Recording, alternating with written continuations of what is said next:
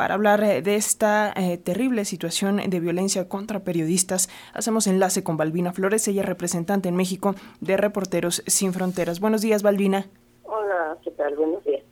Pues gracias por tomarnos la llamada y lamentable que sea en estas, en estas circunstancias, Balbina, pero eh, ¿qué sabemos del asesinato de, de, Ever López Vázquez en Oaxaca? Vaya, Reporteros Sin Fronteras tiene más información respecto a los temas que cubría más información, además de, de, esto que acabamos de escuchar, porque eh, pues por ahí hubo incluso eh, varios pronunciamientos de otros colegas periodistas ahí en Oaxaca, pero ¿qué saben desde Reporteros Sin Fronteras?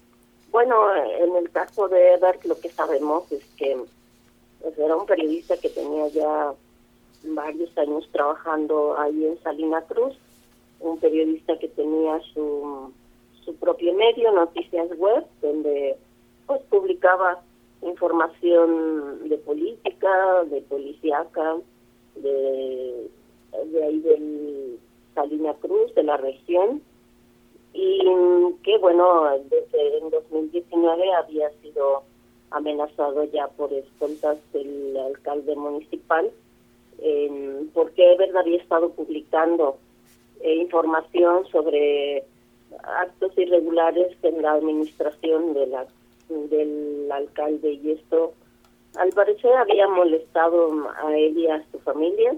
De hecho han estado circulando desde anoche algunas notas que él publicó recientemente sobre la familia del alcalde municipal. Entonces, eso es lo que tenemos en este momento. Es lamentable, como ustedes señalan, con el asesinato de Berton ahora, cinco periodistas asesinados en este inicio de 2021. 22, perdón. Justo eh, para allá iba Balbina, ¿qué atribuir este panorama violento contra, contra la prensa en México, que desgraciadamente siempre ha estado allí, pero que parece, eh, pues digamos, recrudecerse en estos primeros meses, en estas primeras semanas del 2022? Bueno, lo que hemos señalado desde Reporteros Sin Fronteras hay eh, tres principales factores. Uno de ellos son los contextos de violencia que se han venido agudizando en diferentes regiones del país no de ahorita, sino desde hace rato, porque estos contextos de violencia no han cambiado. el caso de Salinas Cruz, del Istmo de Tehuantepec, es una región donde el propio fiscal del Estado reconoce que es una, es una zona muy conflictiva, con muchas situaciones de violencia eh, cotidiana y que ahora, bueno, ha cobrado en, en menos de un año el asesinato de dos periodistas en esta zona. Uno de ellos fue Gustavo Sánchez el año pasado y ahora Ever, que eran de hecho compañeros por la cercanía que había entre, entre sus comunidades.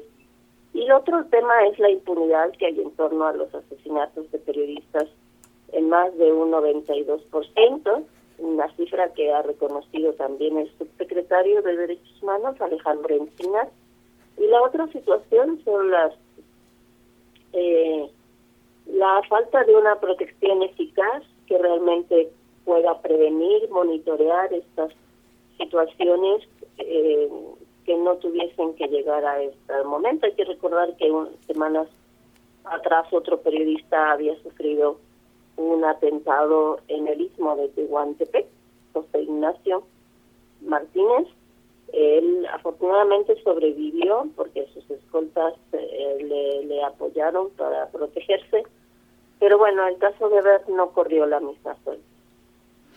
Hace unos días, Balbina, bueno, pues eh, el presidente López Obrador dio a conocer eh, que se detuvieron a tres personas relacionadas con el asesinato de Lourdes Maldonado en Tijuana, pero hay que decir que por lo regular los crímenes contra periodistas quedan en la impunidad, como bien apuntabas, y que la impunidad es eh, pues prácticamente del 100%, del 99% y fracción prácticamente del 100%, pero también está un clima que desde Reporteros Sin Fronteras han dicho que está como enrarecido contra la prensa, ¿no? Ataques eh, que no contribuyen a eh, la situación que ya enfrentan las y los periodistas en México. Sí, a este contexto de violencia hay que agregarle este clima de enrarecimiento que se, que se da y que se ve y se escucha y se percibe constantemente por parte de las y los periodistas que están trabajando en las diferentes regiones del país y desde luego está ese enrarecimiento de pues sí, de un discurso que no ayuda